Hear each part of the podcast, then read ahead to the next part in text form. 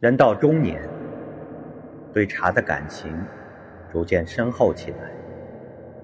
晨起，泡上一杯清茶，看叶芽在杯中沉沉浮浮，茶香氤氲，丝丝缕缕，一怀心绪也融化在这艳艳的茶汤里。中国茶按照不同地域孕育出。不同的品种，大致可分为绿茶、红茶、乌龙茶、黄茶、黑茶、白茶等几大类。我却只钟爱绿茶和红茶。春天，沏上一杯明前绿茶，看脆嫩的叶芽在杯中。摇曳轻舞，一盏瓷杯就装进了整个春天。而冬天，泡上一壶红茶，清啜细品，齿颊留香，四季的深沉、浓郁，都融化在这明艳的茶汤里。茶本是世俗之物，中国人。日常生活的开门七件事：柴米油盐酱醋茶，茶就是其中一件。自从唐朝茶圣陆羽著《茶经》，茶就从寻常百姓日常生活上升到精神审美，成为。古之士大夫论道抒怀的钟爱，观山看水，赏花望月，参禅悟道，抚琴读画，皆有茶伴。古人曾总结饮茶十义：闲情、佳境、静时、良友。美气、好水、文火、适量、良将、变通，皆指的是喝茶的情境和意境。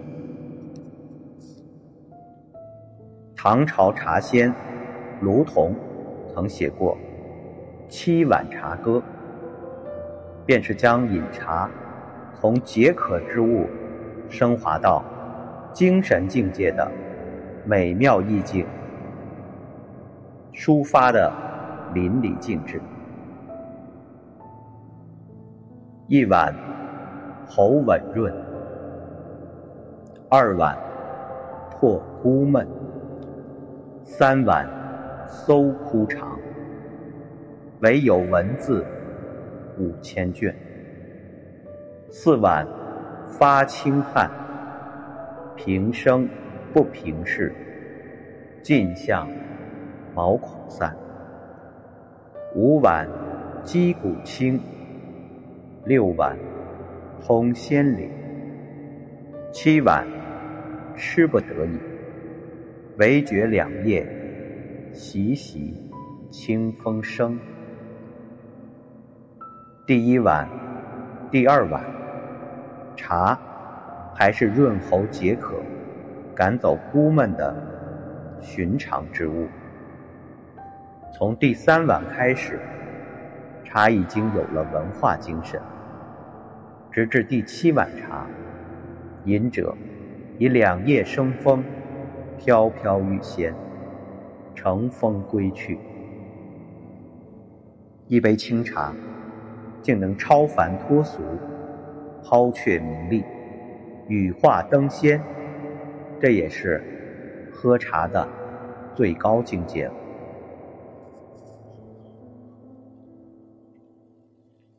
茶，清雅平和的天赋，秉性最与禅性相通。禅茶一味，道出了茶性与禅性的通灵默契。禅林多以茶。启发自信。吃茶去，就是禅门的一个著名公案。唐末，两位僧人来请教赵州从审禅师，什么是禅？无论说什么，赵州禅师一律回答：“吃茶去。”禅师们认为，平常心是道，道在自然中。赵州禅师的“吃茶去”，目的不在茶，而让人们在极小的事物中体认自性。吃茶去，是接引后人的一种方便。当代佛学大师。赵朴初曾对以上两段与茶有关的佳话以诗记之：“七碗受至味，一壶得真趣。空持千百计，不如吃茶去。”真是道尽了茶里的乾坤日月。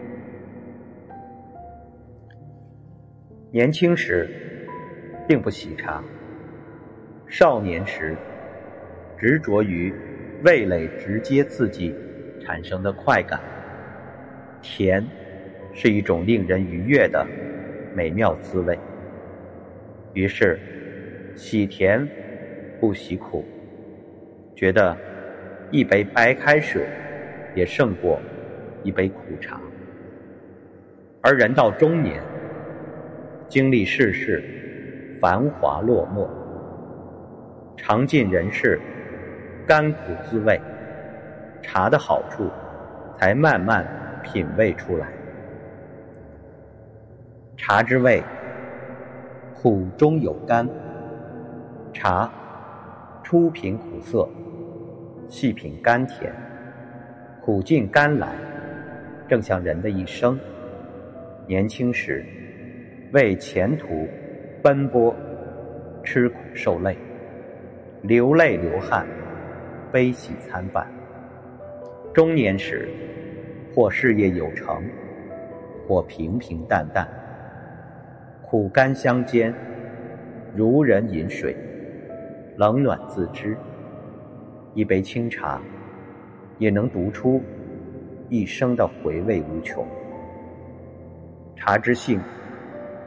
淡泊清简，陆羽的《茶经》记载：“茶之为用，味至寒，最宜精行俭德之人。”人到中年，历尽沧桑，洗尽铅华，才知繁华如梦，大道至简，看淡了名利，看清了世相。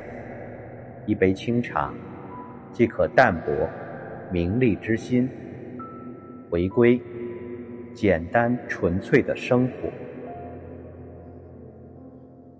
茶之魂，和静清寂。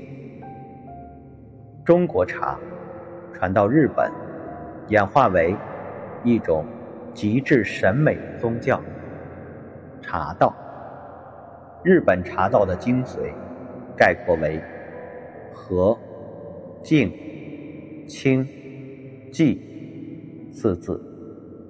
饮茶，特别是一定仪式的饮茶方式，可收敛心性，清心寡欲；或枯高幽玄、清雅冷寂的议程中，破除世间烦恼。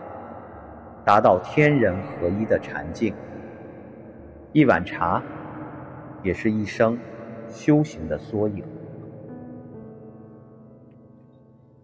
茶之静，宁静致远。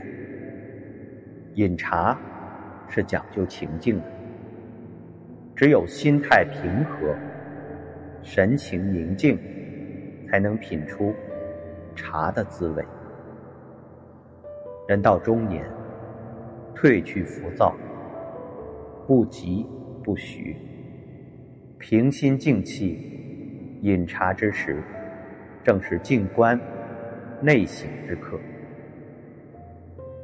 在我独处品茗闻香的时候，一杯茶的甘苦沉浮，能让饮者感悟人生成败得失的分量取舍。